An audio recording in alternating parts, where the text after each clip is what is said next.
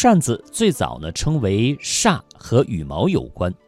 根据西晋崔豹的古今注记载，最早的扇子出现在商代，是用五光十色的熊指尾的尾羽来制成的，所以呢称之为宅扇。东晋王嘉的《十一记》称扇子是周昭王的时候发明的。据说当时有一个叫做孟夏的人，取雀翅羽做成了扇子。但是那个时候的扇子呢，并不是用来嗯驱凉，就是来避暑的，不是来扇风的，而是用来遮挡阳光和挡风的。那插在车上呢，也是一种仪仗。考古发现的年代最早的扇子是战国的。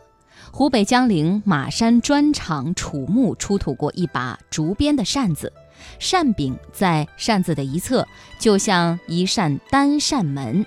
单扇门在古代称作户。扇子当仪仗使用时，左右开合也像门户。扇之所以从与从户，由此可以得到明证。那么，至少在汉代就出现了团扇，因为是用绢制成的，故又称为罗扇、直扇、团扇。团扇形如圆月，暗合中国人团圆如月、合欢吉祥之意，故又称为合欢扇。西汉成帝时，班婕妤因赵飞燕入宫而失宠，故作诗云：“心至其直素，仙洁如霜雪。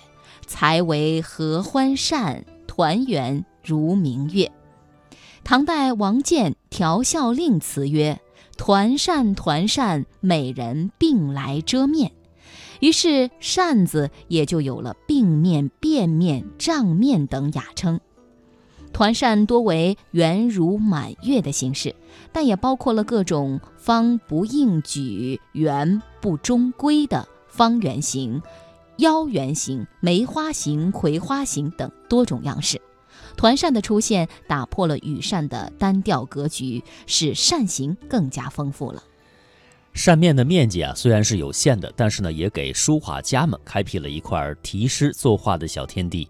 唐代张彦远的《历代名画记》当中记录的杨修为曹操画扇误点成蝇的故事，是关于在扇上作画的最早记载了。《晋书·王羲之传》当中有一则王羲之为老妇题扇的佳话，也已经呢是家喻户晓。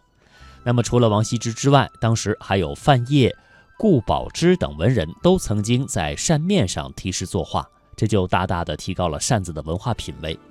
最迟到唐代，绘画作书的团扇已经相当流行。新疆阿斯塔纳的一座唐墓出土了一把木柄绢制的团扇，那扇面上就会有花鸟。唐代画家周昉的名画《簪花仕女图》当中，也画有一位手执绘有牡丹花的团扇，在团扇上绘画作书，到宋代是达到了顶峰。至今呢，仍有不少宋代的卷本团扇扇面被保存下来。古代男女啊，哎，都是用这个团扇的哈。没错，在唐代的永泰公主墓和李凤墓的壁画上，就都会有用团扇的男人。但是等到折扇传入并且流行以后，男人在正式场合都使用折扇了，这样团扇就变成女性的专用物品了。那么，折扇是十一世纪从日本经高丽传入我国的。北宋的邓春在一部关于中国画史的著作当中提到，当时北方有一种高丽扇，用压青纸做成，可以折叠，上面还会有图画。这里所说的高丽扇，实际上是从日本传过去的日本扇。折扇在日本被称作蝙蝠扇，传入中国后，很快就被中国人接受。并根据其形状称之为折叠扇、巨头扇或撒扇。江苏武进一座南宋墓中出土了一件黑漆呃莲莲，上面呢画着一个手执折扇的侍女，扇子呢有五档扇骨，白色的扇面上还会有花鸟。南宋吴自牧的《孟良录》当中说。当时都城临安已设有专门卖扇子的周家折叠扇铺，说明宋代已经能够自制自销折扇了。不过宋元间使用折扇的人还不多，所以明代的陈廷在《羽扇墨谈》当中说：“元初东南时，有持巨头扇者，人皆讥笑之。我朝永乐初始有持者。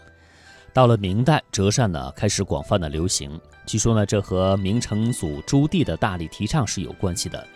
近年来，在明代的藩王墓里面也时常会有折扇出土，可以呢和它来进行相互的印证。